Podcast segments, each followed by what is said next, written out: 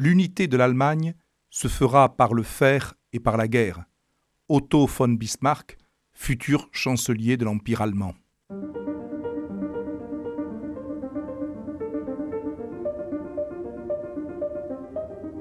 Les fenêtres de l'histoire avec Philippe Foreau. À propos de l'Italie, le chancelier autrichien Metternich avait utilisé l'expression que la péninsule était finalement une simple expression géographique. On pourrait, euh, me semble-t-il, reprendre cette euh, formule à propos de l'Allemagne, parce que pendant très longtemps, le monde germanique a été profondément divisé. En effet, au moment euh, du Saint-Empire romain germanique, si on se place au XVIIe et XVIIIe siècle, cet empire, constitué en 962, était composé de 450 États allemands. Euh, allant de royaumes, de duchés, de principautés, de villes libres. Il était une véritable mosaïque politique sur lequel, depuis le milieu du XVe siècle, régnait un empereur Habsbourg, désigné par les grands électeurs d'empire, comme par exemple le margrave de Brandebourg, euh, le duc de Saxe ou l'évêque de Mayence. Mais ce système euh, du Saint-Empire romain germanique n'existe plus à partir de 1804. Napoléon va le rayer définitivement de la carte et va créer une confédération du Rhin euh, largement simplifiée puisqu'elle ne compte que 39 États. D'ailleurs, au moment du congrès de Vienne en 1814-1815, les vainqueurs de Napoléon ne reconstituent pas du tout le Saint-Empire, mais vont euh, garder un système qui va regrouper effectivement une trentaine d'États, euh, la Confédération germanique, dont l'empereur d'Autriche est le responsable quelque peu virtuel, mais en tout cas honorifique. Mais il est indéniable que, au XIXe siècle, la question de l'unité nationale de l'Allemagne, comme d'ailleurs de l'Italie au même moment, se pose. Effectivement, depuis le XVIIIe siècle, et encore plus après la période napoléonienne, le sentiment de la nécessité d'unir l'Allemagne euh, se développe peu à peu. Il est vrai que l'invasion française et la réorganisation par l'empereur des Français de l'Allemagne avaient sans doute euh, stimulé ce nationalisme allemand. D'ailleurs, après l'écrasement de la Prusse en 1806, euh, le fameux discours de Fichte, euh, discours à la nation allemande, montrait justement la nécessité et le désir d'une partie des élites allemandes de trouver un système qui unifierait quelque peu le monde germanique. Euh, le congrès de Vienne n'avait pas donné corps à une unité de l'Allemagne, mais dans les esprits, le projet se développait. Il s'est d'ailleurs développé dans un premier temps sur le plan économique.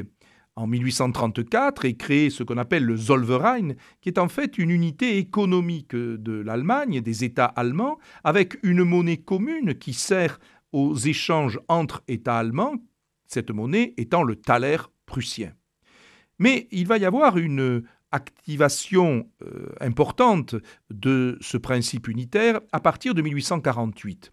Effectivement, la le système de ce qu'on appelait le printemps des peuples, ces révolutions qui vont progressivement eh bien, balayer l'Europe, va toucher évidemment l'Allemagne.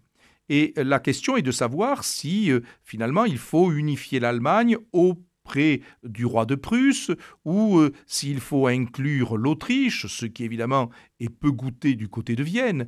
Donc il y a véritablement des débats qui secouent les patriotes allemands en 1848-49 et le Parlement de Francfort, qui avait réuni les euh, divers délégués des États allemands, n'a jamais pu trouver une solution satisfaisante. Et euh, au demeurant, l'Autriche, en 1849, avait réussi à rétablir l'ordre en Allemagne. Et quant au roi de Prusse, euh, Frédéric Guillaume IV, il avait sans doute manqué une occasion puisqu'il ne voulait pas lui-même d'une couronne impériale issue des barricades de la Révolution. Donc la tentative de 1848-49 est un échec. Le véritable élan de l'unité allemande va avoir lieu quelques années plus tard, sous euh, la conduite de Otto von Bismarck. Celui-ci est né en 1815 dans une famille de la noblesse conservatrice de Prusse et il va obtenir en 1861 la charge de président du Conseil du roi de Prusse nommé par le roi Guillaume Ier.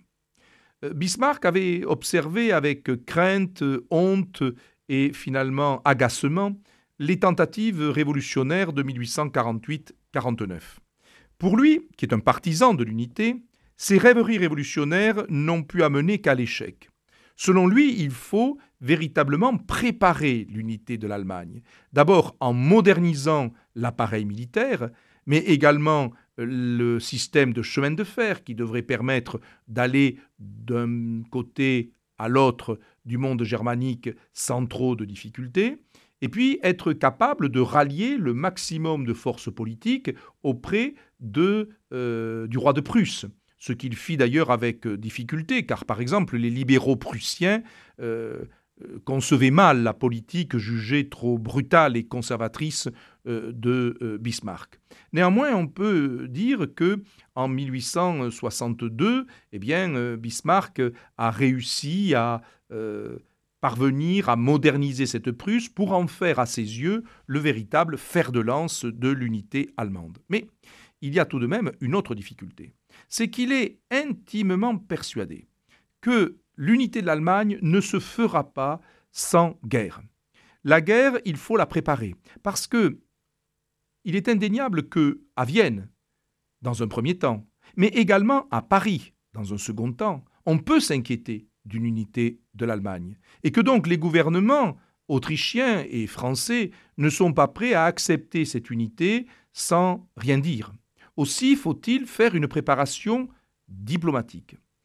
C'est pour cela qu'en 1863, Bismarck va entretenir la neutralité russe en faveur de la Prusse, dans la mesure où il participe à la répression de la révolte polonaise en livrant au tsar euh, Alexandre II eh bien, les réfugiés polonais qui avaient trouvé refuge euh, sur le territoire prussien. Et il est vrai que la Russie va regarder avec euh, bienveillance le phénomène et le processus de l'unité allemande. Ensuite, il va falloir désormais envisager une guerre, d'abord contre la puissance autrichienne et puis contre la puissance française.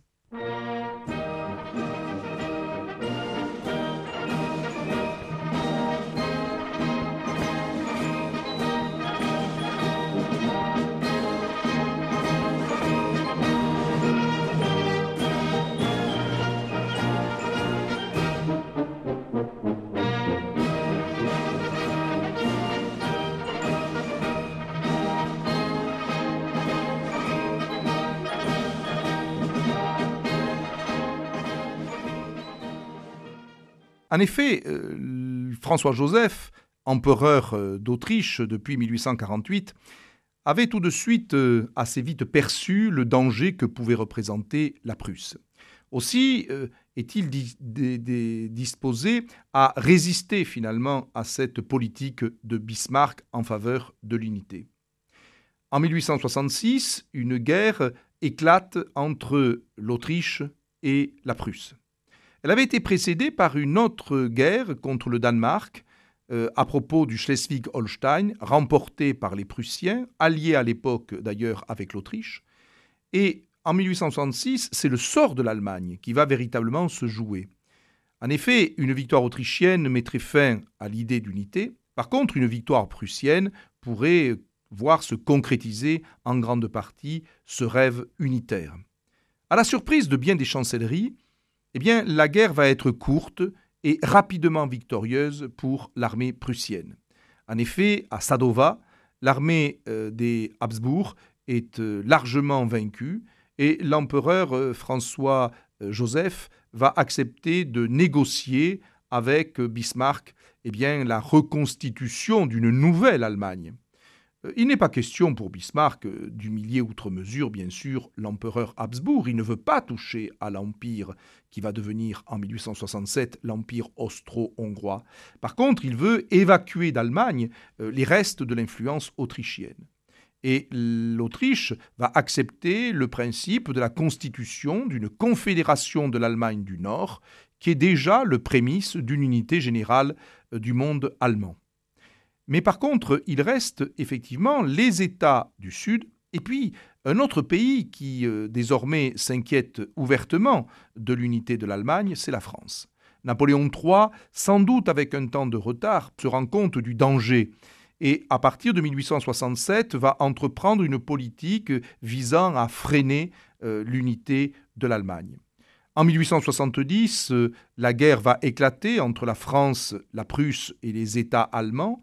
Cette euh, guerre franco-prussienne va aboutir à euh, l'écrasement de, la France, euh, puisque Napoléon III va devoir quitter le pouvoir après le désastre de Sedan, et la France va signer le 10 mai 1871 le traité de Francfort qui va céder l'Alsace et la Moselle à l'Allemagne.